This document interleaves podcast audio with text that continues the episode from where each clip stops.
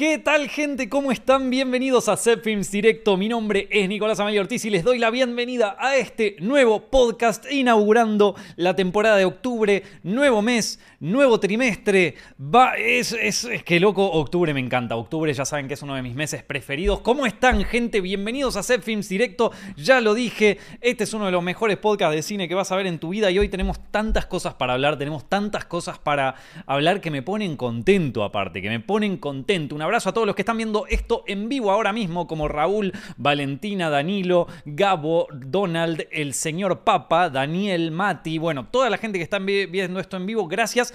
Aunque debo decir que son mucha gente para los pocos likes que hay, loco. No puede ser que en todos los podcasts tenga que pedirlo. Ya tendría que suceder así automáticamente. Llego, pongo mi like y ya está. O sea, automático, loco. ¿Cómo puede ser esto? Estamos en YouTube en vivo por Films Directo. Búscalo en YouTube, papá. Y si no, pueden escuchar este podcast en diferido a través de Spotify, iTunes o cualquier plataforma de eh, podcast que ustedes quieran. Gente. Anoche fui a ver SOEX, conocida en Latinoamérica como el juego del miedo, y me gustó, gente. SOEX nos trae nuevamente a Tobin Bell, quien con 81 años vuelve a interpretar a John Kramer junto con su discípula Amanda, otra vez interpretada por Johnny Smith. Ahora, no me volvió loco esta película, pero le tengo que dar puntos por volver a los inicios. Estética y montaje bien al estilo de los 2000, un plot twist tan descabellado como espectacular, y si el objetivo de SOEX era revivir el interés de la gente por la franquicia que se estaba muriendo, yo creo que lo logró. No lo logró de manera gloriosa como otras secuelas y remakes, pero lo logró, ¿sí?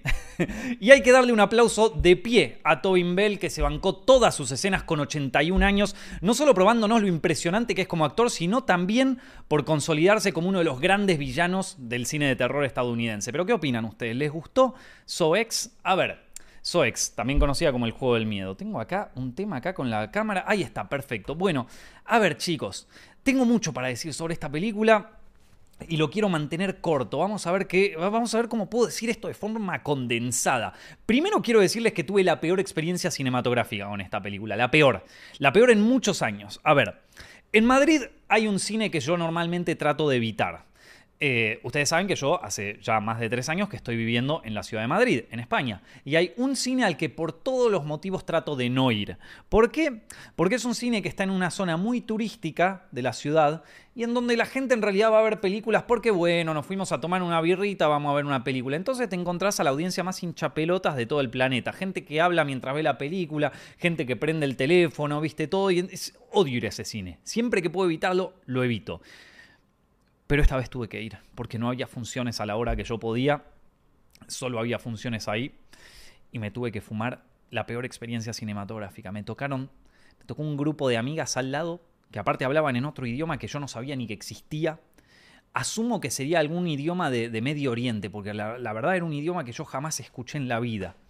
Y mm, me cagaron la experiencia. Al principio, viste, yo me puse medio hortiva, les, pude, les dije, te tiré el famoso, el famoso, un, rápido, cortito.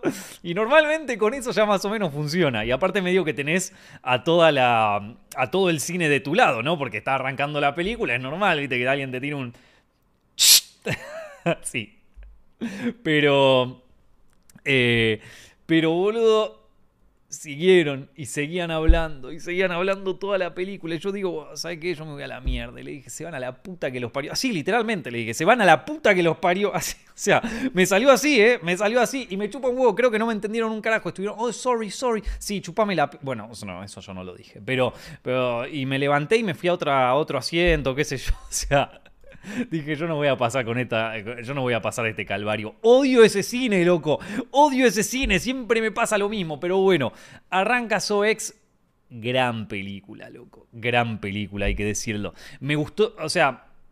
Eh, a mí, las primeras películas, y, creo que voy a hablar un poquito sobre cómo marcó eh, So, el juego del miedo, mi adolescencia, pero les debo decir que en los últimos años la franquicia de So venía bastante en picada. Te diría, venía apareciendo una franquicia que se estaba muriendo, si hay que ser bien gráficos, ¿viste? La de Spiral con Chris Rock ni siquiera la vi, ni siquiera la vi. Así que eh, venía medio mal la cosa, venía medio mal. Y yo esta la vi en realidad, te digo por qué. La vi porque la recomendó Magnus Mephisto, loco. Estaba viendo las historias de mi Instagram y de repente aparece una historia de Magnus diciendo, che, la verdad que muy buena. Así que fíjate vos el poder del boca en boca, ¿no? El poder del boca en boca. Y dije, ¿sabes qué? La voy a ver. Y la, y la fui a ver y, y me encantó, loco. Me, parece como que vuelve mucho a los inicios. Eh, hay muchas cosas de la franquicia de, de, de So, del juego del miedo, que yo creo que eh, hoy en día algunas, algunas audiencias no, no, lo toleran, ¿viste? Volvemos al tema fundamentalistas de las convenciones narrativas, ¿viste? Como, bueno, ¿y cómo puede ser que este tipo en una semana haya hecho todas estas trampas y qué sé yo? Y mira, loco, yo qué sé, ¿viste? Yo qué sé, queré ver sangre, queré ver unas máquinas así. Y no me preguntes cómo carajo hizo el tipo, loco. ¿Qué sé yo? Llamó a, a cuatro obreros mexicanos, le dijo así, asá. Por cierto, ¿vieron que está ¿Vieron que en esta peli peca? Esta peli peca de hacer el filtro de Breaking Bad. De hacer el filtro de Breaking Bad de México. Otra peli que pecó de eso, loco. El chabón se va para México y ni bien llega a México todo es amarillo. Todo es amarillo. Yo, yo, chicos, lo voy a decir acá. No, no lo voy a decir acá. Porque tengo una idea para hacer alguna cosa. Si alguna vez me toca hacer una película en, en donde un personaje se va a México, yo creo que habría que hacer un chiste con eso. Yo creo que, o sea, para mí, para mí habría que hacer una película en donde un personaje yankee viaja a México. O sea, yo tiro la idea acá. Yo si alguna vez tengo una oportunidad de hacer una película que pase esto, lo voy a hacer. Pero si no, le dejo la idea al director que lo, que lo esté haciendo en este momento. Solo sepan que si lo ven en una película, me lo robó a mí. ¿Ok? Yo la idea la estoy tirando. Es Así que ya tengo el copyright de esa idea. Si después me ven una película donde, donde, la, donde la hace otro, ya saben de dónde la agarró. Y puede decir, no, yo esas cosas no la veo, yo no. Para mí, hay que hacer una película en donde un personaje yankee viaja a México. Tenemos un panorama todo de México de color amarillo y de repente de la cámara es como que eh, la, o sea, vos ves todo amarillo y de repente, pluk, se saca, como el filtro. Y en realidad, el filtro ese amarillo son los anteojos de sol que lleva el protagonista. Entonces cortamos un plano de él como mirando la ciudad, ¿viste? Entonces es un chiste recontra meta, ni lo, ni lo comentás, o sea, es simplemente eso. O sea, simplemente eso. Es como un chabón que en realidad se estaba sacando los lentes de sol. Y, y nada, el que lo ve, lo ve, ¿viste? El que lo ve, lo ve. Y no, no, no, o sea, no es ni un chiste, no es ni en nada. Es meta, meta cinematográfico totalmente. No hay, no hay ningún tipo, o sea, no tiene ningún tipo de, de, justificación narrativa ni nada. Es simplemente un, chiste metatextual que, que, lo van a ver algunos y, para otros no. Y ya está, y se terminó. Eh, pero esta película peca de, filtrar todo México de amarillo. Eh, dicho esto, la, la, peli está buenísima, loco. A mí me encantó. Eh, me gusta, boludo, Tobin Bell. Tobin Bell tiene 81 años. Eh, es el loco que interpreta a Jigsaw. Tiene 81 años y el chabón se, eh, se, se, marcó una, una peli completa en donde tiene que hacer algunas escenas complicadas. tiene que hacer algunas escenas complicadas. Y el loco está ahí, se la bancó, loco. Qué, qué crack. Qué crack. La verdad, qué crack. A ver, Supuestamente esta película ocurre entre medio de, una y la otra, ¿viste? Y es como que, bueno, lo de la idea de que Amanda sigue siendo joven no me la termino de comprar tanto, pero bueno, no importa. Yo lo dejé pasar, yo lo dejé pasar, no pasa nada. Eh, pero me parece que está bien, que, la, que las trampas de la peli están muy bien. me gustó mucho el... Eh, ya hablamos del filtro de color México, viste, que, que, es un sinsentido total. Pero sin embargo, la corrección de color de esta película, la colorización, si se quiere, el etalonaje de esta película, está... Me, gustó mucho la, la, estética 2000era. Esto yo ya lo mencioné. Y yo creo que la estética 2000era, pero la estética cinematográfica 2000era va a volver a ponerse de moda. Va a volver a ponerse de moda de alguna manera. Ya lo mencioné cuando hablé sobre los capítulos de Black Mirror, los de la nueva temporada. ¿Se acuerdan que les dije? Hay un capítulo que aprovecha la estética cinematográfica, la estética visual de los años 2000 y la plasma acá. So X lo vuelve a hacer y yo creo que es algo que se va a volver a poner de moda. ¿Quieren que les cuente cuál es la estética visual cinematográfica de los 2000? Bueno, resulta que en los años 90 eh, David Fincher hizo una película que se llama Seven. Y Seven eh, fue, un, fue un recontra hit. Fue un recontra hit eh, espectacular y aparte se caracterizó mucho por contar un film noir a través de un método de colorización que en ese momento se llamaba cross-processing. ¿sí? Cross-processing era, un era un proceso en donde vos el material fílmico lo sometías a ciertos procesos químicos que terminaban, eh, vamos a decirlo así, terminaban dándote un contraste mucho más fuerte en la imagen. Eh, dentro de otras cosas que hacía, pero si me pongo a explicar eso, primero que no me lo acuerdo también cómo era específico, pero básicamente generaba eh, un contraste zarpado en, la película, en el material fílmico, ¿claro? Bueno, cuando como las películas, muchas películas en los 2000 empezaron a adoptar el, el digital, hubo un momento en donde se puso muy de moda el, cross-processing, ¿viste? El cross-processing en cualquier tipo de película. Y obviamente había gente que le salía muy bien y había gente que no le salía tan bien. Y entonces te quedaba como una peli súper contrastada, con los, con los tonos bajos más bien verdes, si se quiere.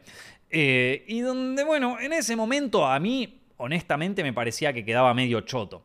Si ustedes ven, por ejemplo, la peli esta Children of Men, también tiene una estética medio así. Muchas películas de los 2000 tienen ese intento de cross-processing a los Seven y no, y no termina de salir del todo, ¿viste? O sale bien, en Children of Men sale bien, pero, eh, pero creo que es, eh, es como un, una estética visual cinematográfica muy característica de la época y que creo que se está revalorizando, ¿viste? Así como en un momento estuvo muy de moda hacer como el look vintage medio setentero, yo creo que ahora está... Eh, yo creo que ahora en ciertas películas, en ciertas cosas... A ver, esta película también transcurre en los años 2000, ¿viste? Entonces, eh, funciona, ¿eh? Funciona. Eh, así que eso, eso por un lado. Es un, es un tema, viste, que estamos notando acá en Set Films Directo y que lo vamos desarrollando en nuestra tesis cinematográfica de, estética, si se quiere, ¿sí? Entonces, yo te lo voy tirando ahí, voy tirando. Yo voy tirando, voy tirando migajas y vamos viendo qué sucede. Em, y después a, nivel historia vuelve recontra los inicios, creo que está muy bueno. a ver, la historia es simple, es, completamente descabellada como lo son todas las películas de So.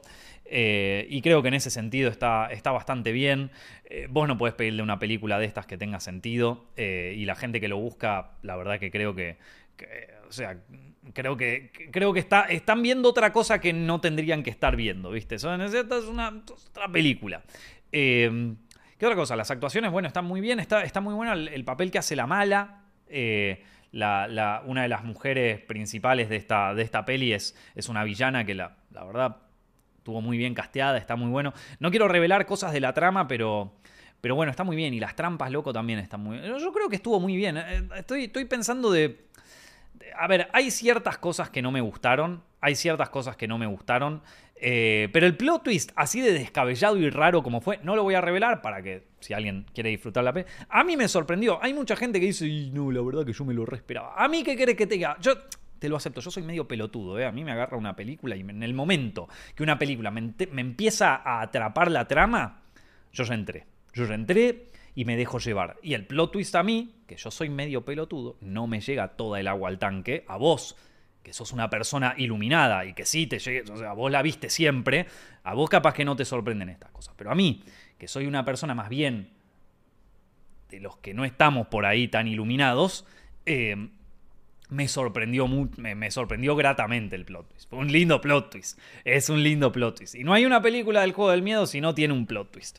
Si no tiene un buen plot twist, no, no, no, no es una película eso.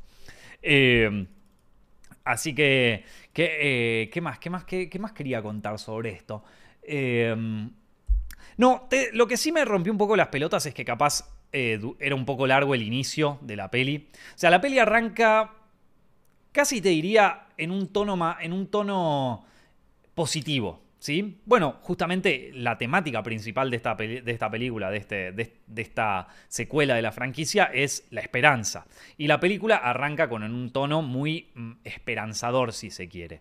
Y se va retorciendo, se va toda la mierda por las razones que, por las razones que pasan. Eh, pero, pero funciona, pero, pero me pareció muy largo ese inicio, como que se, extiende, se toma su tiempo. De todas maneras yo digo, bueno, ok, hay que cortarlo, el inicio, ¿qué le cortaría yo? Y la verdad no sé, la verdad no sé, me pareció inteligente lo de meter entre medio de ese inicio el, el, va, um, la, secuencia de imaginación que tiene el tipo cuando ve que hay un que hay un, eh, uno de los médicos que está trabajando ahí, uno de los enfermeros que se quiere robar algo de un paciente y se imagina metiéndolo en una de estas trampas. Bueno, ahí me pareció un buen recurso. Me pareció un buen recurso. Se nota que decían, bueno, loco, a ver, estamos haciendo una peli de So, del juego del miedo. A los 15 minutos una trampa tiene que haber. Una trampa tiene que haber. Eh, y, como recurso narrativo y como salida, me pareció inteligente. Eh, pero. Pero hay que decirlo, se, hizo un poco largo, aunque si vos me preguntás qué le cortaría yo, y no sé, no sé. A ver qué me están, qué, me, qué me están, ah, qué me están contando ustedes.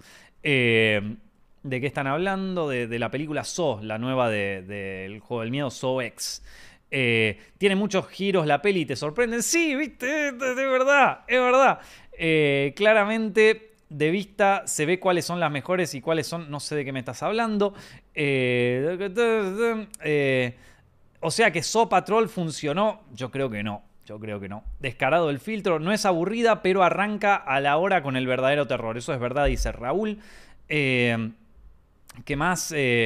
Oh, ¿Qué más tenemos por acá? estaría bueno una tier list de la saga. No me parece mal, no me parece mal. A ver, la saga del juego del miedo la saga del juego del miedo para mí es una saga súper importante. Yo le voy a decir el juego del miedo a veces y a veces le voy a decir So. Entiendo que hay mucha audiencia española que siempre la conoció como So, pero en Latinoamérica la conocimos como el juego del miedo. Así que perdonen si cada tanto voy cambiándole el nombre, ¿viste?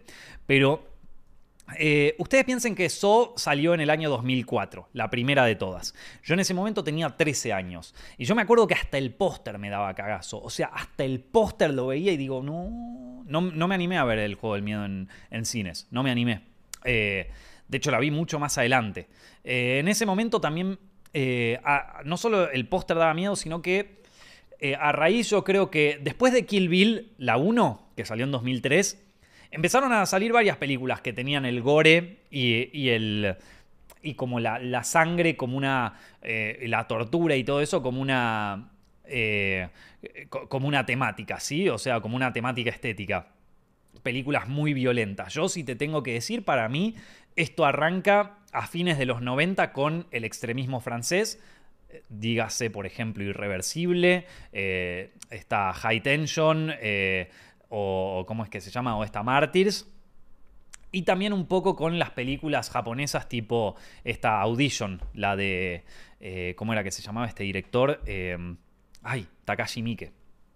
Y yo creo que esas fueron las que plantaron las bases y después en Estados Unidos simultáneamente estaba ocurriendo esto de que muchas películas de bajo presupuesto estaban empezando a tener mucho éxito, ¿viste? Como por ejemplo el proyecto Blair Witch. De hecho, el proyecto Blair Witch es la película que eh, a, los, a los creadores, a Lee Wannell y a, eh, James Wan, los, los inspira para hacer So. Eh, y me parece que ahí se, ahí se da la, la, como la, fusión entre ambos, entre, ambos mundos, ¿no? Y, fue una... A ver, la película en sí fue muy exitosa, pero el género, por así decirlo, de extremismo, o lo que en el futuro se convirtió como el torture porn, ¿sí? así se le dice el, el porno de tortura, como le dicen algunos, probó ser muy exitoso. Eran películas que se podían hacer por poca guita y que la gente iba a ver. O sea, el juego del miedo sola, primera, fue una bomba. Le fue espectacular. Y a raíz de eso, la gente empieza a hacer más películas como esa. Por ejemplo, Hostel. Hostel salió más o menos en la misma época. Grindhouse, la que hace Tarantino. Y todo, si ustedes se dan cuenta, tipo mundo. James Wan con So, Tarantino con Kill Bill, esto, Eli Roth con eh, Hostel. Es todo como una banda similar.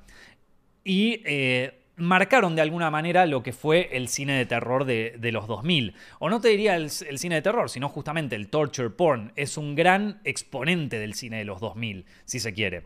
Eh, y dentro de, lo que sería el terror. Eh, Entonces me parece que, que, fue algo, o sea, tuvo un significado cultural muy fuerte en aquella época y que no vino sin sus polémicas, porque mucha gente me va a decir, bueno, ¿y cómo carajo haces una cosa así hoy en día? Y te cagan cancelando. Bueno, en aquella época también los cagaron cancelando. O sea, eh, esto, a ver, la, polémica que más conocemos de aquella época fue eh, la de ¿Cómo se llama esto? La de, la, de Kill Bill. ¿Se acuerdan esa, esa discusión que tenía el tipo, que tenía Tarantino con esta periodista que le dice, ¿por qué pones tanta sangre en tus películas? Que los niños, que qué sé yo. Parecía una, parecía una de estas monjas de Twitter, ¿viste? Eh, ¿Por qué? Son, malos los personajes, dan un mal ejemplo. Parecía, era lo mismo, era lo mismo. Y eh, y entonces Tarantino le dice como, eh, ¿por qué divertido, boluda? Porque me cago de risa haciendo cómo se matan todos. Bueno, y así hubo muchas polémicas. Con el juego del miedo, con So pasó algo similar. Y de hecho, So, cuando recién salió la primera película a nivel crítico, fue bastante puteada. Dijeron que era una poronga. O sea, si vos vas a, por ejemplo, Rotten Tomatoes, en Rotten Tomatoes vos podés ver las críticas que existieron cuando salió la película, en 2004. Y se criticó muchísimo la película. En Rotten Tomatoes en este momento de los críticos tiene 50%, siendo que es una de las películas más importantes en el mundo del terror de los, de, de los años 2000, ¿viste? Donde ahí yo te digo, viste, hay veces donde los críticos la pifian y donde alguien por tratar de quedar bien con el status quo o por tener la misma opinión que el status quo a veces se confunde. Yo no me atrevería a decir que el juego del miedo, por más de que te guste o no, a mí de chico me daba mucho cagazo. Después me obsesioné con la película, me volví loco porque me encantó, me encantó. Esa es una que tendría que haber visto en el cine, pero era demasiado cagón para verla en aquel momento. Pero pero era una peli que yo capaz de chiquito no me animaba a verlo y te justificaba a los críticos, diciendo como, sí, tienen razón, mucha sangre, sí, porque me daba cagazo, boludo. Pero bueno, eh, mira, te cuento, o sea, por ejemplo, mucha gente criticó las actuaciones de, de, los personajes en aquel momento. Es verdad que la peli está un poco sobreactuada, la primera. Pero no es para tanto, amigo. Está muy bien, está muy bien. Y Tobin Bell actúa de puta madre. O sea, han, han criticado al villano. O sea, criticaron al villano como una copia. O sea, creo que la crítica más grande que le hicieron en su momento al juego del miedo fue eh, que era una copia barata de Seven. De Seven, la de David Fincher. Que no lo es. Que no lo es claramente. O sea, esto es otra historia completamente. Pero bueno, en ese momento la crítica en general daba esa conclusión, de que es una copia barata de Seven y de que... Entonces vos en internet tenías que decir eso o, eras un pelotudo, ¿viste? Y había algunos pelotudos que se animaron a decir, no, ¿sabes qué? Estaba buena, estaba buena, por eso yo los banco, ¿viste? Yo los banco. Eh, por ejemplo, Telegram Gazette decía en ese momento que fue la peor película jamás vista por un crítico de esa revista. Eh, muchos como les dijo, muchos la tomaron como un intento fallido de Seven y criticaron la, sobreactuación de, los personajes. Eh, otras críticas que leí, por ejemplo, en Rotten Tomatoes es, eh, hay sustos baratos pero efectivos, si bien poco originales. Eh, los cineastas aportan cierto, eh, cierta idea a esos momentos, pero crear atmósfera y suspenso están muy lejos de sus capacidades. Esto dicen sobre James Wan, uno de los mejores directores de cine de terror. Ven que la gente a veces, la gente por quedar elitista y por quedar bien y también por cagones, porque esta era la ópera prima de James Wan. La ópera prima en donde el chabón él mismo salió al garage a filmar las retomas de esta película, o sea, lo que no terminaron de filmar, lo filmó él mismo en su garage. Un chabón que puso sangre, sudor y lágrimas, mucha sangre, por cierto, mucha sangre, sudor y lágrimas en su primer película, así que le costó un montón hacerlo y los críticos lo trataron de bajar. Hoy es uno de los directores más importantes del mundo del cine de terror, James Wan. Te podrán gustar más o menos sus películas. Es el creador de la saga del Conjuro, es el creador de la saga de Annabelle, es el creador de la saga del Juego del Miedo. ¿Cuánto más querés aportar para que la gente te respete, boludo? Es un montón. Es un montón. Y entonces ahí la gente lo, lo, quiso tirar abajo. Toda esa gente, para mí, en mi opinión, se equivocaba. Y se equivocó grosso. Eh, acá otro decía, una película mala, mal escrita, mal interpretada, mal musicalizada y sobre todo mal dirigida. Mal musicalizada, dijeron. Cuando el tema este Hello, eh, Hello Sepp el tema del plot, es el tema del plot twist por excelencia del, juego del miedo, es, es casi un meme esa canción. Es o sea, está arriba, arriba. Eh, y el loco dice, mal dirigida, So es un desastre, un desperdicio de tiempo y no lo digo de manera positiva. Se confundieron mal, loco, se confundieron mal. Por eso, por eso cuando me dicen que yo tengo mal gusto en las películas, prefiero que me digan que tengo mal gusto a, después de varios años, que la gente saque una, una reseña mía de una película, un análisis o lo que sea, y diga, Nico no podía ser tan cagón, ¿viste? O sea, esto, yo prefiero eso, prefiero, pero la verdad que prefiero eso. Así que si hago una peli en medio. Y, entonces. Eh, esta del juego del miedo. Y no, no es la mejor. Ni en pedo está cerca de la 1. Ni en pedo está cerca de la 1. Pero le banco volver a los inicios. Eh, banco las actuaciones. Banco todo. Una peli que yo recomendaría, loco. Y la verdad que para alguien que yo verdaderamente mm, había dejado atrás toda la franquicia del juego del miedo. Porque ya no me interesaba más. Ya no, no, no veía que la saga fuera a ningún lado, yo creo que hizo, hizo un buen trabajo para redimirse. ¿Podría haber estado mejor? Sí, pero, pero bueno, lo que hizo estuvo muy bien. A ver qué me dicen para... Eh, haber sido una película independiente se ve re bien decente. Estaba buenísima, loco. Eh, entre Seven y So había mares de distancia encima. Sí, pero bueno, viste, la gente es... esto mírenlo cuando miren críticas de cine en internet porque pasa hoy en día también. Vos te pensás que no pasaba antes, pasa hoy en día también. Mirá cuando hacen una crítica que de repente todo el mundo dice lo mismo y es una copia de tal y es una película que parece tal y se quiso hacer el canchero el director con tal... Es... Ahora nosotros nos reímos de lo que decían de de So porque tenemos el beneficio del tiempo.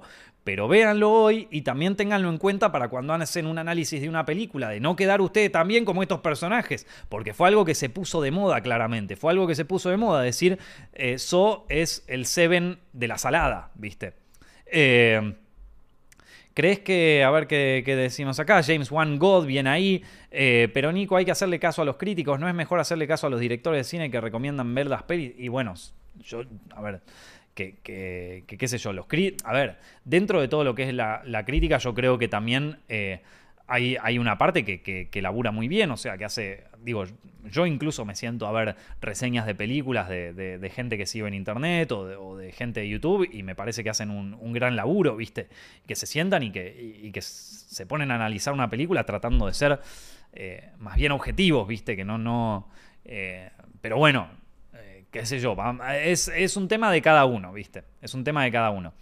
Eh, ok, pero James Wan eh, no dirigió El Bosque de los Sometidos, papá.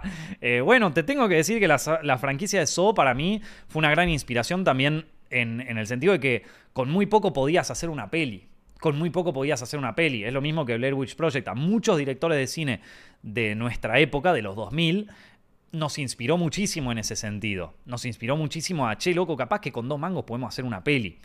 Eh, así que, eh, ¿qué tenemos por acá? Eh, bueno, y creo que con esto ya podemos, podemos pasar al, siguiente tema, que tiene un poco que ver, porque vamos a hablar un poquito sobre, sobre lo que serían las, los charts de esta semana, las listas del box office y la taquilla de esta semana? A ver, Amigos, después de dos semanas de muy mala taquilla, Hollywood parece recuperarse con el estreno de Paw Patrol y So X. Las dos películas compitieron por el primer puesto doméstico durante todo el fin de semana y Paw Patrol se llevó la victoria recaudando más de 23 millones de dólares. Y aunque perdió la medalla de oro, So X, la película que me gustó bastante, como les dije recién, ya recuperó su costo de producción en un solo fin de semana. Costó 13 millones de dólares y lleva recaudados 18. A partir de ahora es todo para arriba con esta película. Otros dos estrenos que se quedaron más atrás, pero así llegaron al top 5, son The Creator y The Blind. Y a mí me da un poco de lástima que The Creator no le haya ido tan bien como esperaba el estudio. Muchos dicen que es porque tuvo una campaña de marketing malísima en Estados Unidos, así que espero que el boca en boca logre hacer que los ejecutivos de publicidad no pudieron. ¿Ustedes vieron la película? ¿Qué les pareció? Leo ahí los comentarios de todo. Vamos a ver un poquito eh, los charts de esta semana, ¿les parece? A ver qué tenemos por acá. Ah, mira, pasa que no los pasé los charts. Uh, loco, los voy a tener que pasar porque tengo los charts viejos acá. Tengo los, tengo los charts viejos, así que mientras los voy pasando, les voy a, les voy a ir contando qué, qué, tenemos. A ver. Por primera vez tenemos un estreno en el que podemos estar contentos, en el que podemos estar contentos que, eh, que, este año, a ver, podemos estar contentos. En realidad, por primera semana después del estreno de Barbie, Barbie no está en la lista del top 5, ¿sí? Mira, acá lo tengo. Che, qué bien que estoy con los directos, loco. Qué bien que estoy con la técnica de los directos. Lo estoy sacando yo solo. Mira, acá tenemos el top 5. En primer puesto, Paw Patrol con más de 23 millones de dólares a nivel doméstico en Estados Unidos. Soex en segundo puesto, 18 millones. Recuerden que esta película costó 13 millones. Así que ya podemos decir que recuperó la, la inversión, si se quiere. Eh, después, ¿qué tenemos? Después tenemos en tercer lugar, eh, a ver, The Creator. The Creator también otro estreno que, como les dije, eh, a mí me pone un poco mal en una película original del director de Rogue One, pero bueno, lamentablemente no, eh, no, no, tuvo, no tuvo tanta suerte, la verdad. No tuvo tanta suerte en taquilla. Una película que costó alrededor de, 80 millones de dólares y recuperó, bueno, por el momento, ¿cuántos? 14 millones. No está mal, ¿eh? No está mal, pero bueno, me da un poco de pena, la verdad. Yo creo que es una, peli que, habría que darle un poquito más de amor. Que creo que habría que darle un poquito más de amor. Después eh, tenemos eh, The Nun, que sigue acá en en, el cuarto puesto, ¿no? Sigue en el cuarto puesto eh, Denan, la monja 2, eh, que, sigue ahí dominando. Le fue muy bien a Denan, ¿eh? Yo la verdad que no me esperaba que le, que le fuera tan bien en esta, en, esta oportunidad, pero sigue ahí, sigue ahí bien bancándosela. Y después tenemos The Blind. The Blind es una peli que eh, yo tenía, que se estrenó esta, este fin de semana y que yo tenía completamente afuera del radar, pero le fue súper bien. Eh, es una película sobre Phil Robertson, que es eh, un personaje bastante polémico de Estados Unidos. Era un tipo que trabajaba en un reality que se llamaba Duck Dynasty. Y bueno, es, un tipo que cazaba patos y que creó el Duck Commander, que es una especie de silbato que llama a los patos. Nada, parece un tipo que eh, muy, muy exitoso en, en, este universo, pero que estuvo enredado en varias polémicas por sus dichos eh, un poco homofóbicos. Digo, eh, en, muchas eh, de sus entrevistas tuvo declaraciones en contra de, los homosexuales, diciendo que era un pecado, que estaba todo mal, que qué sé yo. Bueno, figura medio polémica, pero que de todas maneras tiene cierta, cierta audiencia que lo recontrabanca. y podríamos decir que esta es una de las películas Vamos a llamarlas así. vamos a, vamos a, ver, a ver, que necesito, necesito que, nos veamos así, más, más directo. Voy a sacar los charts un segundito, así. Necesito que nos veamos para, para pensar un poquito esto junto. Podríamos decir que The Blind entra junto con Sound of Freedom y otras pelis que antes podríamos decir que eran que, que, formaban parte de lo que sería el mundo películas cristianas. Bueno, ahora ya no son películas de Jesucristo ni nada de eso, sino que son más bien películas eh, conservadoras, si se quiere, películas republicanas, ¿sí? Películas que podríamos, así como yo denominé a las películas eh, ultrafeministas, las llamé películas del Femsplotation, a estas películas son películas de principios y valores, loco. De mucha pistola, de mucho eh, protagonista de principios y valores, viste, mucho Estados Unidos rural, mucho la cosa, la cosa sana, ¿viste? La cosa sana. Entonces, esto me parece que es como la evolución de las películas cristianas, en donde antes se hablaba de Jesucristo, de temas bíblicos y qué sé yo, ahora empezamos a trabajar con eh, temas que enaltecen los valores norteamericanos de la vieja usanza, ¿sí? Me parece que eh, así la describiría yo. Y claramente estas películas están encontrando su audiencia, donde capaz las películas más cristianas encontraban un nicho, estas lo lograron ampliar, si se quiere, ¿sí? ¿Te pueden gustar más? ¿Te pueden gustar menos? A ver, es lo mismo que las películas de Femsplotation. ¿Te pueden gustar más? ¿Te pueden gustar menos? Encontraron su nicho. Encontraron su nicho y la están pegando.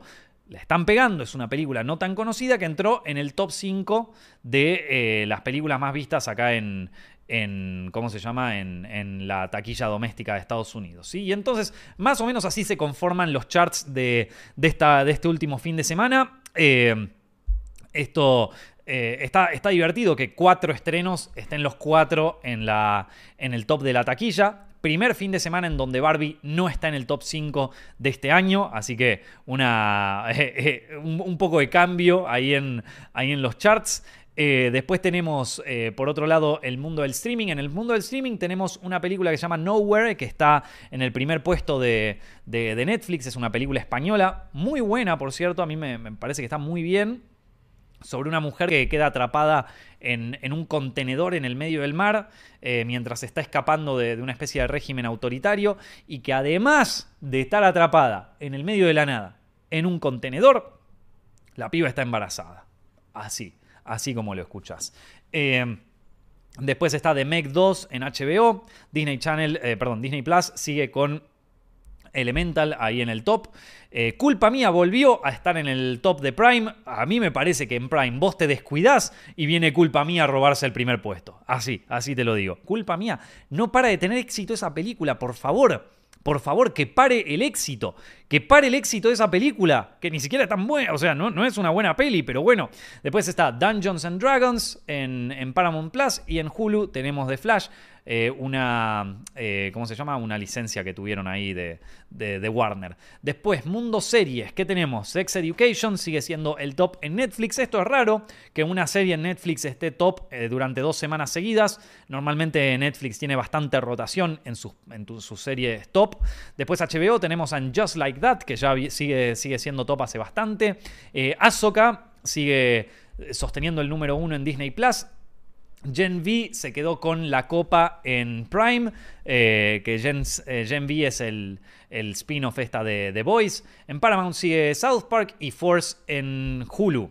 Eh, y en esto, en cuanto a las en cuanto a los charts de esta semana. A ver qué están pensando ustedes. cine, cine Acá estamos buscando un nombre para. Estamos buscando un nombre para nuestro nuevo subgénero dentro de lo que antes eran las películas cristianas que ahora son películas principios y valores, le digo yo.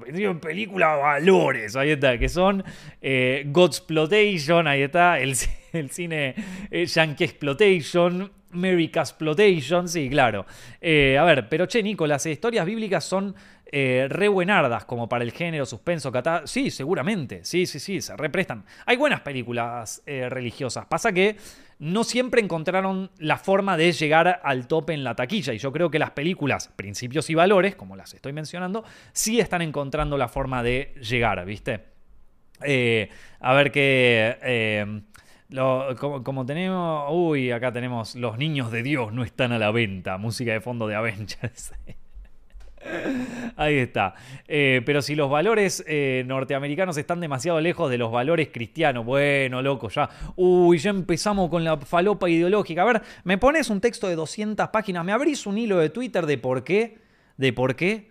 Así, dale, que te quiero leer, boludo. Quiero, quiero gastarme todo el día en mi vida para que me cuentes que uno no y el otro sí que no son cristianos, porque te estás confundiendo. Cristiano es esto. Lo que estás hablando es el protestantismo, que en realidad viene una rama del puritanismo que viene. Ah, dejate de romper las pelotas, loco. Creo que ya todos más o menos entendimos. Tengo un podcast, esto tiene que durar una hora, no tiene que durar cuatro. Dejémonos de joder.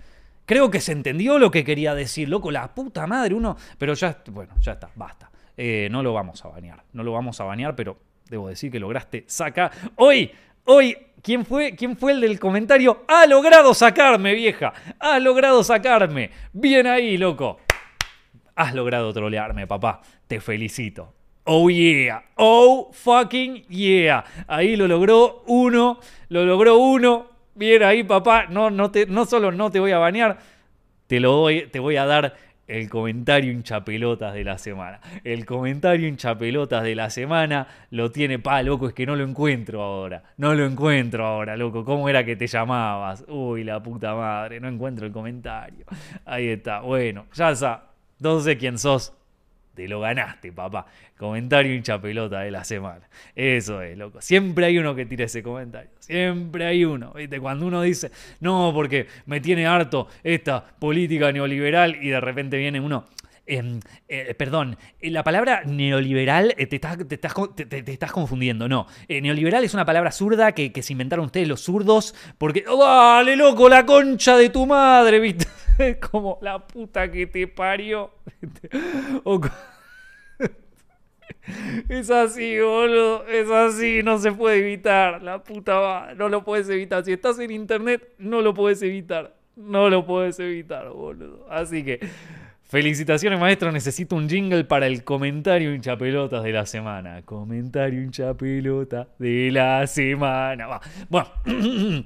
Podemos, pasar a otro tema, gente. Podemos pasar a otro tema o nos vamos a quedar en eso. Nos vamos a quedar en eso. Nos vamos a quedar en la pelotudez. ¿Quieren que nos quedemos en la pelotudez? Nos quedamos en la pelotudez, ¿eh?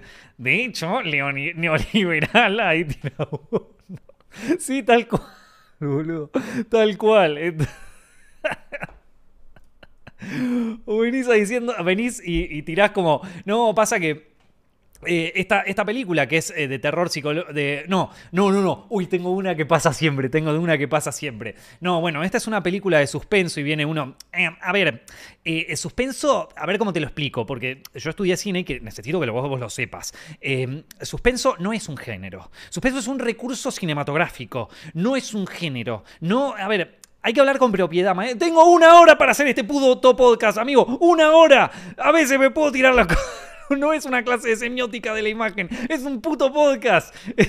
Dale, dejémonos de joder, boludo. Cuando yo hago, cuando yo doy clases, y he dado clases, y he dado masterclasses en, en la ENERC y en otras universidades, eh, ahí sí me pongo hablar propiamente, con un lenguaje sofisticado y académico. Pero ahora estoy en un podcast, vieja, y te tengo que contar las noticias de las pelis.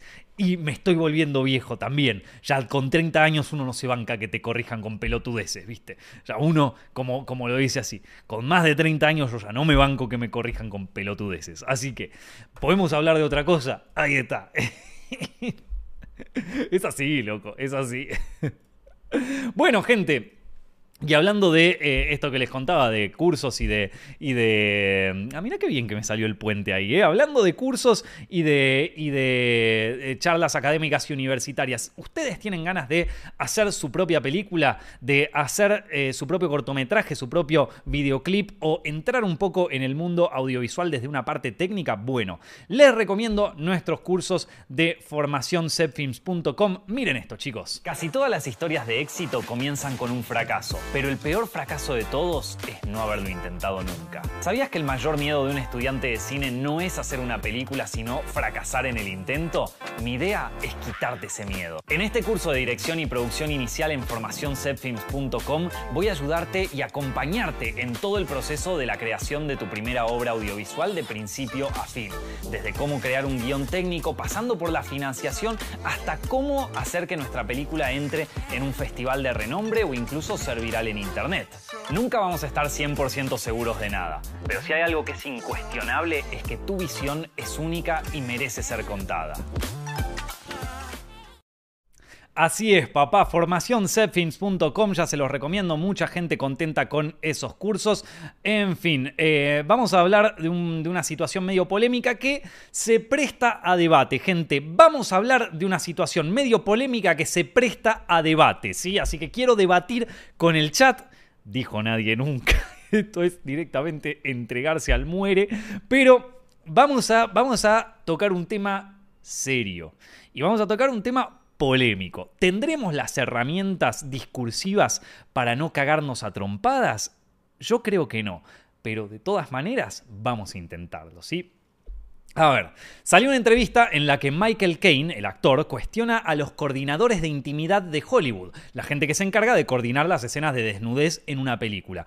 En mi época simplemente hacíamos la escena y nos íbamos a casa, dijo en el marco de la promoción de su nueva película. Primero, en Cuadrito PR, nuestra empresa mercenaria de marketing cinematográfico, bancamos las declaraciones polémicas de Michael Caine para promocionar su peli. El tipo tiene 90 años y todavía sabe armar quilombo como un campeón. Ahora, tengo sentimientos encontrados con el coordinador de intimidad de una película. ¿Por qué? Como director nunca tuve que trabajar con uno porque nunca hice una escena que lo amerite. En principio estoy seguro de que me rompería las pelotas tener a alguien así en el set. Al igual que me rompe la bolas hablar con un abogado de clearance durante la escritura de un guion. Al final son males necesarios y a pesar de que traban el proceso creativo, también ayudan a muchos actores a ahorrarse situaciones incómodas y hasta pueden ahorrarle a la productora más de un juicio.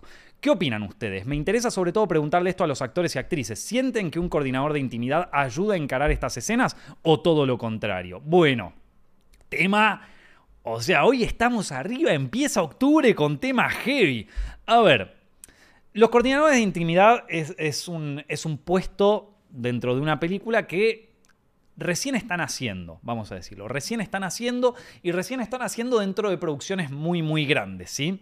Eh, empezó, obviamente, luego de eh, el Me Too y todo esto, de que, bueno, mucha gente hablaba de que hacer escenas de intimidad, escenas de sexo, es algo que puede provocar cierta incomodidad y que necesitamos a alguien experto en consentimiento y esas cosas para eh, poder llevarlas a cabo. Yo personalmente no me gusta mirarlo de esa persona, de, esa perspectiva, porque eh, lo pone como si yo te dijera desde una perspectiva más política, si se quiere. ¿sí? Yo prefiero verlo desde un punto de vista técnico. Y esta es mi forma de verlo. Y vos la puedes ver de otra manera y no me tenés que cagar a puteadas, ¿ok? Si vos lo querés ver desde el punto de vista de, de coso, yo no tengo ningún problema.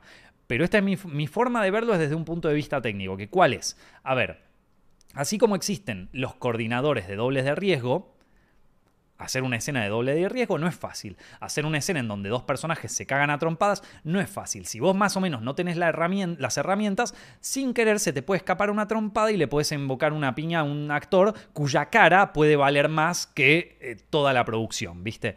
Entonces para eso trabajás con coordinadores de dobles de riesgo, ¿sí? Se llaman coordinadores de riesgo. Es verdad que así como es difícil hacer una escena de riesgo, también es difícil hacer una escena de intimidad no es tan fácil como dice Michael Caine y mucha gente tiene ciertas dificultades para hacerla. De hecho, a mí incluso si me llaman hoy y me dicen, che, tenés que dirigir una escena de sexo y como director te digo, compliquete, amigo, así te lo tiro, ¿eh? complicado, loco. Bueno, está bien, vamos y lo hacemos, ¿viste? Entonces está bueno tener una persona que ya tiene cierta experiencia en esto, ya puede hablar con los actores y donde ya puede más o menos eh, ayudarlos a que se encuentren en este lugar para poder hacerla de la mejor manera posible. ¿Ok? Como director también, o sea, esto es una parte en la que yo digo, bueno, ok, te lo entiendo. Ahora, donde no me gusta tanto este, este rol es cuando... Em, porque, porque, ¿qué pasa?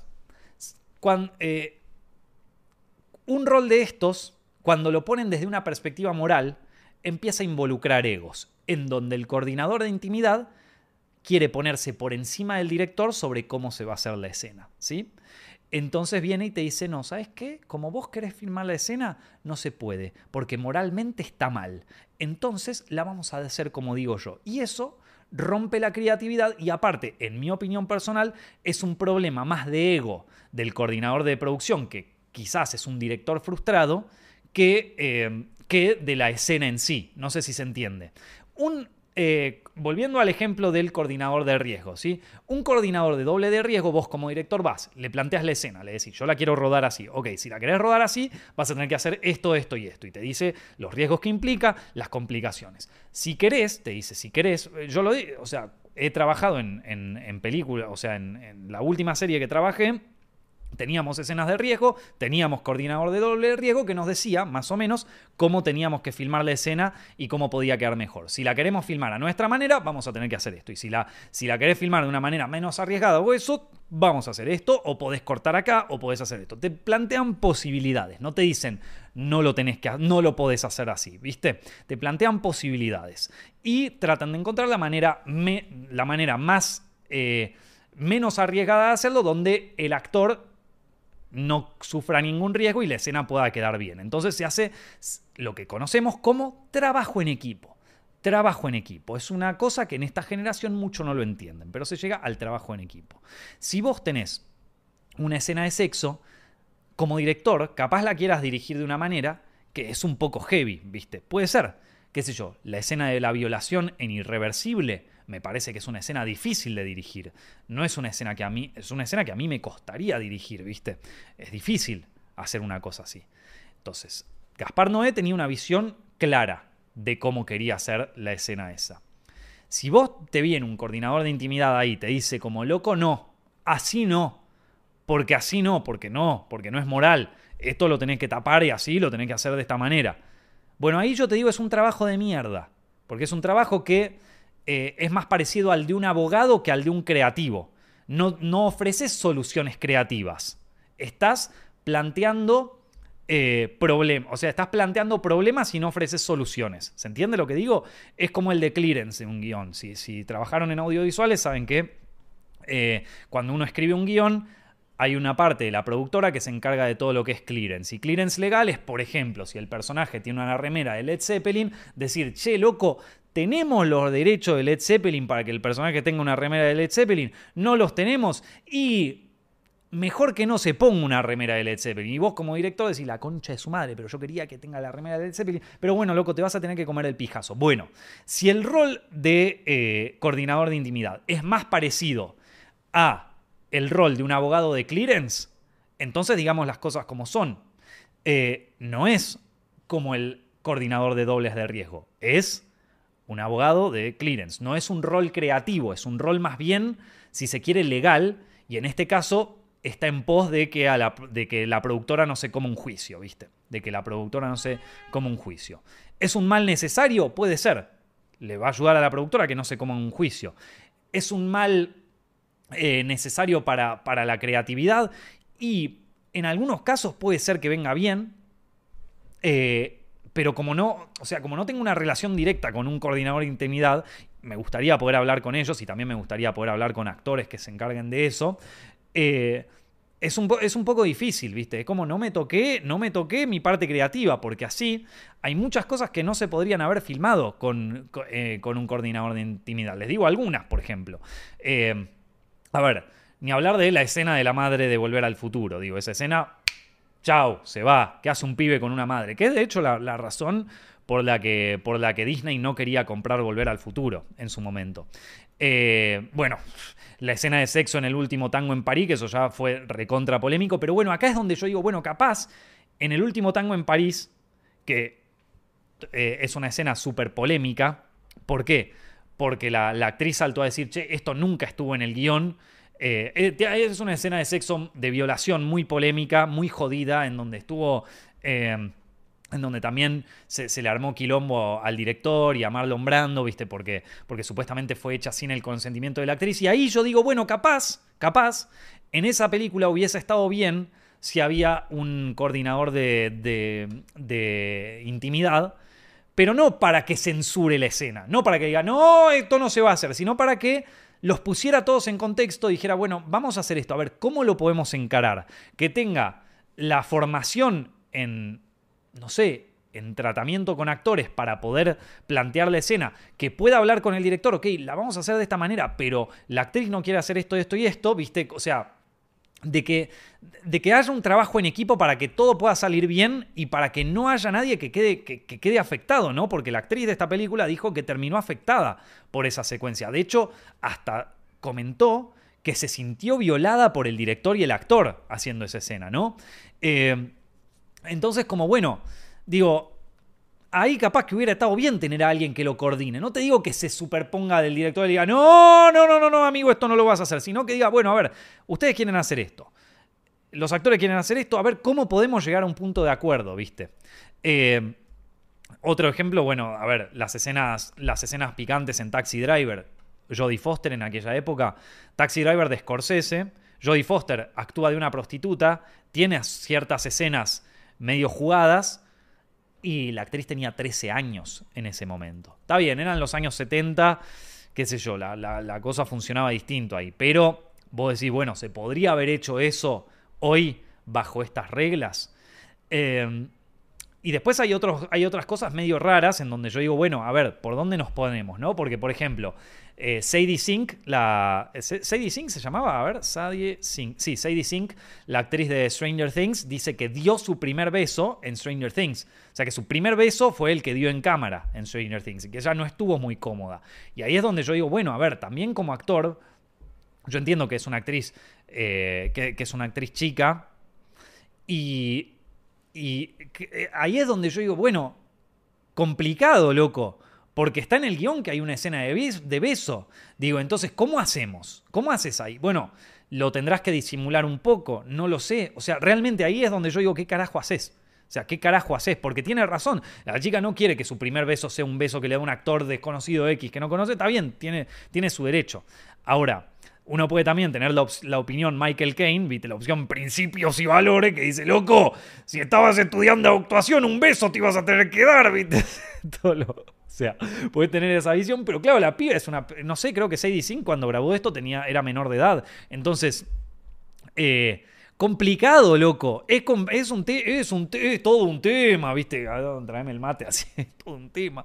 Eh, entonces, digo, eh, está, a ver, está, está compleja la situación. Yo igual te digo, si es un actor y es mayor de edad, en este caso fue jodido porque es menor de edad. Pero si es un actor y es mayor de edad y te tenés que dar un beso, aunque sea tu primer beso, te lo das, amigo. Sos un actor, tenés más de 18 años, ya. ¿Qué querés que te diga, hermano? ¿Qué querés que te diga? Es, como que yo sea director y no y, me dé miedo ver una prótesis de sangre, loco. Ya está. Tengo 30 pirulos, hermano. Ya está. Vas a ver una prótesis, un plastiquito, hermano. Un plastiquito del que sale sangre, ¿viste? Dejate de joder. Esto sí, tenga, deja, ¿viste? Así que. Eh, pero bueno, después. O sea, es como que. Para mí, yo no. A nivel creativo me, rompería la. A ver, ya dentro de los esquemas de producción eh, industrial ya hay un montón de cosas que limitan la creatividad. Si esto se va a convertir en, en, otra limitación más de la creatividad y aparte una limitación cara, porque es otro puesto de trabajo que tenés que conseguir, que no todas las productoras pueden darse ese lujo, ¿viste? Entonces, claro, es fácil pararse desde la, desde la posición moral cuando sos Netflix y tenés toda la guita del mundo. Es decir, ves, nosotros sí, nosotros estamos parados de la vereda moral correcta y contratamos un coordinador de intimidad. Vos tenés una película independiente hecha con dos mangos, no te alcanza para pagarle al, coordinador de intimidad, ¿viste? Entonces, eh, es. ¿Cómo haces, loco? ¿Cómo carajo haces? Entonces, eh, eh, es no sé, a mí me tiene consternado ese tema. Por eso se lo pregunto también a... me, interesa saber la opinión de los actores sobre esto. A ver, a ver qué están opinando ustedes, chicos. A ver qué están opinando ustedes. Sí es legal, pero que esté previamente medido. Si el actor deja que vean sus partes o no. Bueno, también está eso, ¿no? Porque está bien, capaz que el actor dice, sí, loco, todo, yo no tengo ningún problema, que me vean todos en pelotas, ¿viste? ¿Qué sé yo? Yo conozco actores que dicen, eh, yo no tengo ningún problema con grabar la escena, estar en bola, que qué sé yo. Y lo ves al chabón dando vueltas en pelotas por el set. Y bueno, capaz que él no está incómodo, pero el resto del, del, resto del equipo técnico no quiere verte en pelota dando vueltas por ahí por el set, hermano. O hermana, ¿viste? ¿Qué, sé yo? ¿Qué pasa, eh? O sea, pasa, qué sé yo, es la, es la industria del entretenimiento. Pasan ese tipo de delirio, ¿viste? Eh, entonces, y bueno, ahí yo bueno, ahí el coordinador de intimidad en todo caso te dice, y mira, no es para protegerte a vos, hermano, en este caso es para proteger al equipo técnico que pobre no te quiere ver en pelota todo el día, ¿viste?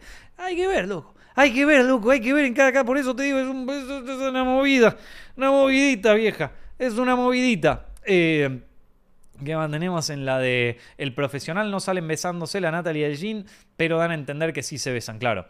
Eh, el director tiene recursos para aparentar sin mostrar. Y bueno, sí, o sea, pero eso es volver a la época de la censura. O sea, en, la época de la censura, en la época del código Hayes, los directores lo que hacían era, en vez de mostrarte que los dos personajes garchaban, se subían a un tren y después te mostraban el tren que pasaba por un túnel, ¿viste? Y después te mostraban un cohete que salía a la luna. Y bueno, hermano, si no entendiste, ¿cómo va a querer que te lo diga, ¿viste? Jennifer Lawrence en No Hard Feelings tiene una escena que no es de sexo, pero se nota que no tiene vergüenza depende de la persona. Sí, es complicado, es un tema complicado, ¿viste? Qué buena peli No Hard Feelings, vieja. Qué buena peli No Hard Feelings. Si estos coordinadores de intimidad impiden que se hagan películas como No Hard Feelings, todo mal, loco. Todo mal. Eh, ahí está.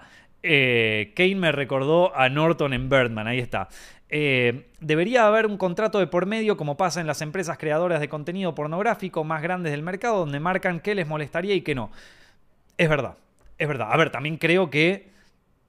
A ver, lo primero que. Si vos sos un actor y te lleva un guion de una película, lo primero que te dice tu representante es que hay una escena de sexo. Es lo primero que vas a escuchar. Che, ¿hay una escena de sexo, sí o no? Y ahí ya el actor puede decir, a ver, ¿qué onda esta escena? ¿Viste? Pero sí, es verdad que se necesita. Se necesita hablar, sobre todo para que después. A ver, es lo que pasa, ¿viste? Después vos podés tener libertinaje máximo, que vendría a ser el ejemplo del cine de los 70, en donde tenés una creatividad monstruosa, espectacular. A todos nos hubiera encantado vivir en esa época porque era la creatividad al palo.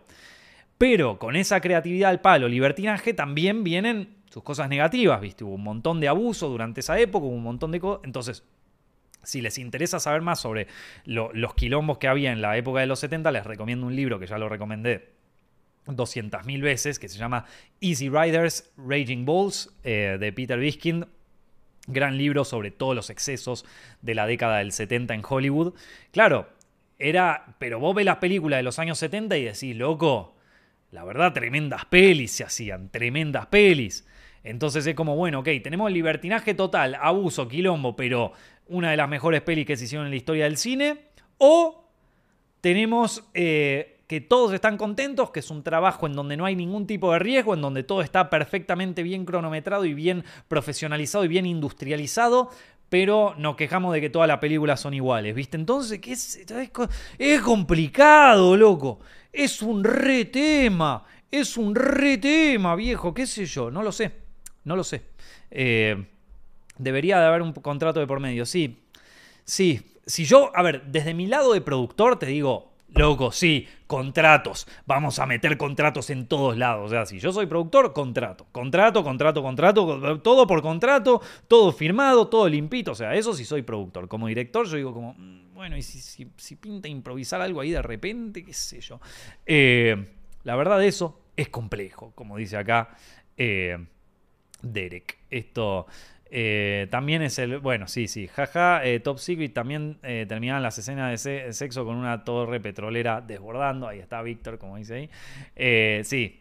Y sí, ahora Tarantino chupando pies. ¿Eso lo controló alguien? No, amigo, ¿quién va a controlar? ¿Quién a ver, chicos, esto es un trabajo que recién empezó a surgir en esta época no existía ante nadie, nadie controlaba eso. Pero claro, con eso surgen también un montón de temas de abuso y también de, de, abuso de poder con, con niños actores. Hay, hay historias, pero súper turbias. De hecho, nosotros cubrimos algunas en Hollywood al desnudo de Set Films, que son returbias sobre, sobre, sobre abuso de poder en, actores infantiles, sobre cómo los padres entregan a los actores infantiles contarle que se conviertan en estrellas, ¿viste? Hay, hay todo tipo de conspiraciones y turbiedades ahí que, bueno, complicado, loco. Es un tema re jodido, es un tema re jodido. Eh, pero bueno, es, es lo que es, loco. Así que dejo ahí que se caguen todos a puteadas en los comentarios porque no es un tema para... Es, es un tema, es un tema, loco. Así que nada, nos podemos putear todos ahí en los comentarios. Va a ser. Antes era tipo de lo que el director decía: hace esto y si no lo haces, no labura más. no sé si era tan así, pero un poco así. Em, los buenos valores, loco. Dios mío. Bueno, em, a ver.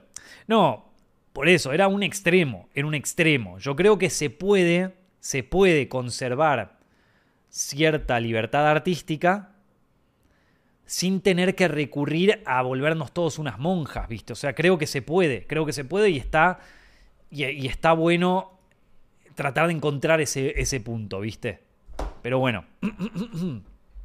Eh, che, loco, eh, inteligencia artificial. Inteligencia artificial viene para, para, para para, aterrar a Hollywood. Se viene la hiperrealidad, gente. Yo lo dije y efectivamente se viene. ¿eh? La inteligencia artificial preocupa a las estrellas de Hollywood. Este fin de semana, Tom Hanks y Zelda Williams, la hija de Robin Williams, hablaron en los medios de comunicación en contra del uso de inteligencia artificial usando caras y voces de famosos. Gente, nos estamos acercando a la hiperrealidad de la que venimos hablando. Messi dándote una clase de semiología, Homero Simpson cantando los redondos y Billie Eilish teniendo sexo con Mandingo. Todo es real y nada es real al mismo tiempo. ¿Se puede controlar esto? Yo creo que no. Yo creo que es lo que se viene y hay que estar preparados mentalmente para el caos de la desinformación. Esto va a usarse para desprestigiar gente, para campañas políticas o para robar con la imagen de otras personas. Es el caos de la hiperrealidad, gente. ¿Quién te dice que este video que estás viendo ahora mismo no fue hecho con inteligencia artificial? ¿Sigo vivo yo acaso? Mira, yo creo que acá hay tres opciones. O nos dejamos devorar por el caos, o dejamos a la mierda todo, o nos entregamos a lo absurdo que va a ser la comunicación digital en los próximos años. Chicos, siempre que sale una nueva tecnología, una parte se va a usar para engañar a la gente. Y Tom Hanks se, quejó de que usaron su imagen eh, intervenida con inteligencia artificial para hacer una publicidad de un plan dental, medio, medio delirio, ¿no? Em, yo es un tema que me parece fabuloso, porque en todas las épocas de la historia hubo desinformación. En todas las épocas de la, historia del mundo hubo un, manipulación de las imágenes, hubo fake news, o sea, durante todo el tiempo lo hubo. Pero acá está cada vez más difícil, acá te podés comer un fake news cada vez más fácilmente, loco. Acá vos ves un video en Twitter de Messi diciendo, dándote una clase de yoga y decís, che, suena igual que Messi. Y capaz un profesor de yoga dice, acá mi amigo Messi grabó una clase de yoga para mis alumnos y capaz que como alumno decís, che, loco, esto, esto suena, este capaz que será Leo. Y capaz que sí, loco. Entonces es como, es complicado, viste. Es complicado. La palabra de este podcast. Em, yo creo que hay que entregarse al caos, gente. Yo creo que hay que entregarse al caos. Hay que decir es y no es al mismo tiempo. Y hay que entregarse. Y hay que decir, bueno, es la que tocó.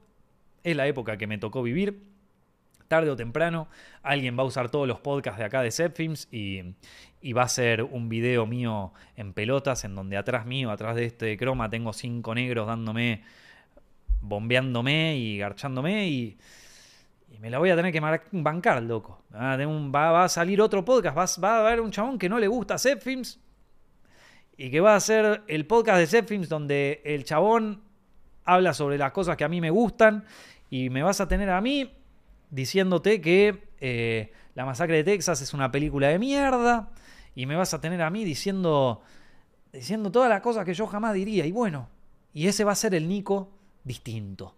Y va a ser un, un, Nico totalmente digital, que ya va a pasar, ¿eh, loco? Ya acá hay suficiente material en el podcast como para que alguien pueda hacer un clon mío que hable completamente distinto. De hecho, me sorprende que todavía no exista me sorprende. Me sorprende tanto como los likes, loco. ¿Cómo puede ser que este podcast esté hace casi dos horas hablando, no, hace una hora ya entera hablando con ustedes y no haya likes?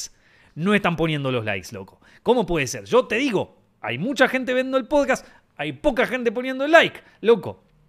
Pongan el like, eh, te, cuesta nada. Vas ahí, pic, pones like y ya está, loco. Y se lo compartís a un amigo también. ¿Por qué no? Se lo puedes compartir a un amigo. Decís, che, loco, está el pelotudo este hablando. Mira, se pueden venir todos a cagar de risa también, che. Porque claro, es la hiperrealidad. ¿Qué importa? Mal o bien, no importa. No importa, loco. Nada, ya no, no importa nada. No entienden que ya no importa nada. Que ya absolutamente. O sea, que ya en internet es información constante sobre información y después te preguntas, che, loco, ¿por qué tengo ansiedad? Y será porque está todo el día piqui piqui ahí con el TikTok. Ya está, loco, necesito ese podcast hecho con inteligencia artificial en Evil Nico, acá dice. El Nico malo, sí.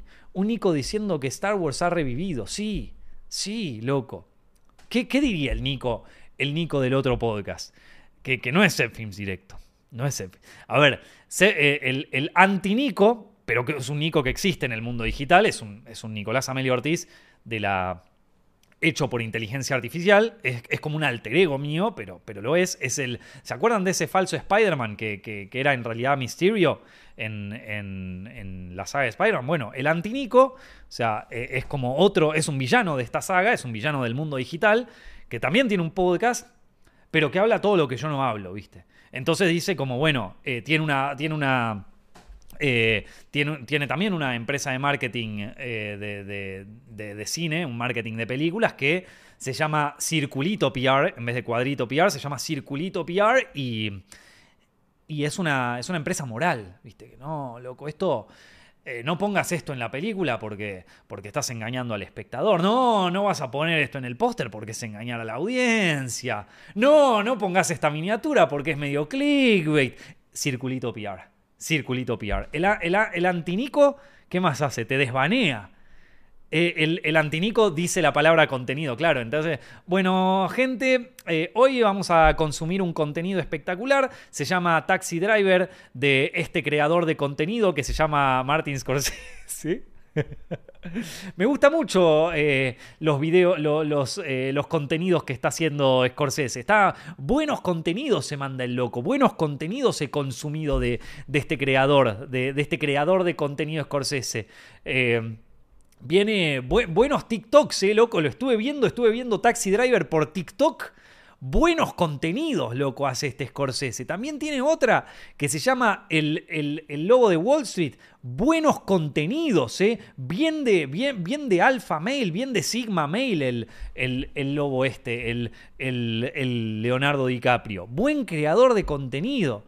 Eh, el Antinico bardea a la selección argentina y a Messi por haber sido, campeones del mundo. Claro, ¿viste? Está ahí como, che, esto sí buen contenido la peli de Oppenheimer, pero ni siquiera digo películas. O sea, el, antinico, el Nico creado por inteligencia artificial, eh, no.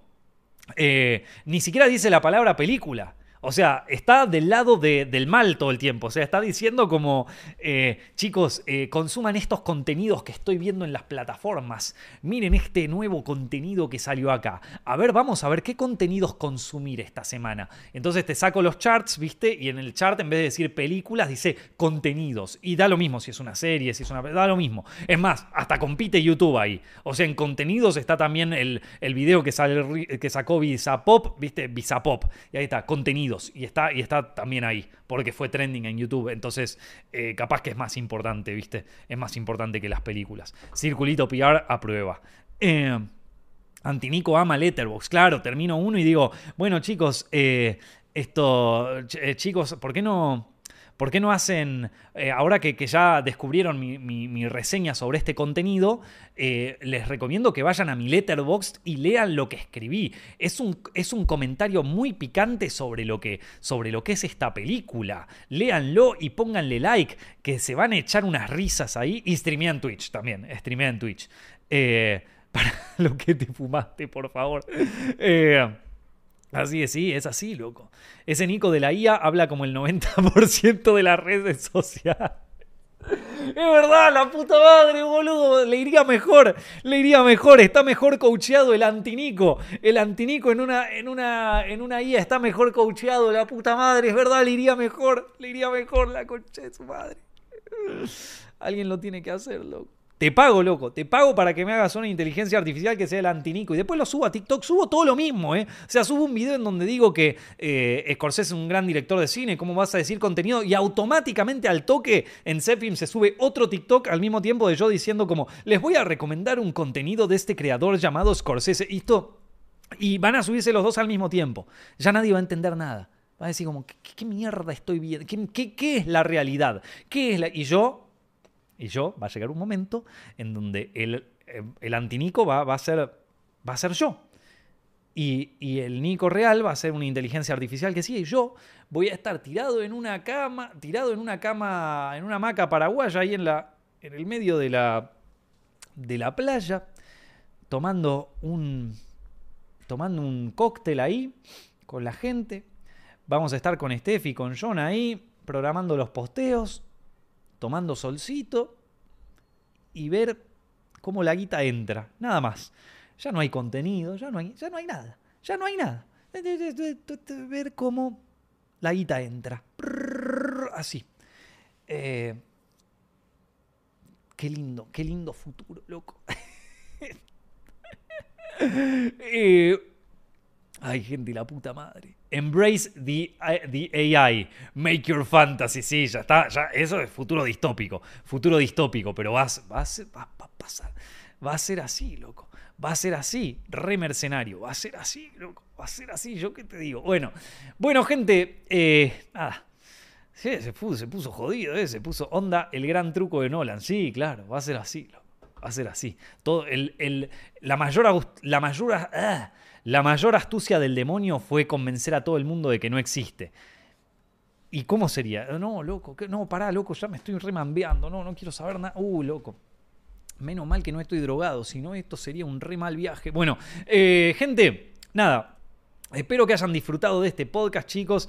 Eh, paraguaya, saludos de Paraguay, Nico. Eh, así, así, así le decíamos nosotros en Argentina. ahora que que lo pienso suena medio ofensivo. Pero ¿cómo se le dice? ¿Cuál es la forma no ofensiva de decirlo? Amaca, esto... Eh, boludo, acá en, Mercado Libre todo, dice en Amazon. En Amazon dice Amaca Paraguay. O sea, así le decíamos todos. Hasta lo dice en Wikipedia. Hasta lo dice en Wikipedia. Eh, esto no, no, loco. No. Y vos lo buscás, uh, loco. Bueno, es una maca. Se le dice, en Argentina y Uruguay, se le Ah, mira, la maca o chinchorro, eh, hamaca paraguaya en Argentina y Uru- Uruguay, para diferenciarlos de la maca, claro, porque nosotros al columpio le decimos hamaca también, entonces ahí está. Pero si lo dice en Wikipedia está todo bien, no es cancelable aún. Capaz en un futuro sea cancelable, pero puedo decir, eran las convenciones de mi época, gente. Eran Lo dijo una inteligencia artificial, lo dijo una inteligencia artificial, no lo dije yo, lo dijo una IA, lo dijo una IA, no soy yo, no, no lo dije yo. Eh, se eh, lo dijo una IA, no lo dije yo, no lo dije yo, no pasó. Esto. Así que. Eh, así que bueno, gente, espero que hayan disfrutado de este podcast. Si les gustó, no se olviden de suscribirse a Films Directo en YouTube. Busquen Films Directo en YouTube y no solamente se suscriban, activen la campanita. Activen la campanita que les avisa cada vez que estamos en vivo. Y si tienen la campanita activada y no les avisa, háganse una anotación en el calendario. Vayan a su calendario. Si tienen el Google Calendar, vayan al Google Calendar. Si tienen el, el- el Apple Calendar, van al Apple Calendar y se anotan. A las 11 de la mañana, 11, 12 más o menos de la mañana en Argentina, eh, 16 horas en España, 16, 17 más o menos. Ahí se anotan podcast de Nico. Y está en vivo. Eh, Set Films Directo. Lo anotan ahí, está en vivo. Eh, si no, lo pueden ver diferido en todas las plataformas, ya lo saben, en, en iTunes, en Spotify, en absolutamente todo. Chicos, les mando un abrazo enorme, los quiero un montón, espero que la hayan pasado espectacular hoy. Nos estamos viendo en el próximo podcast. Un abrazo.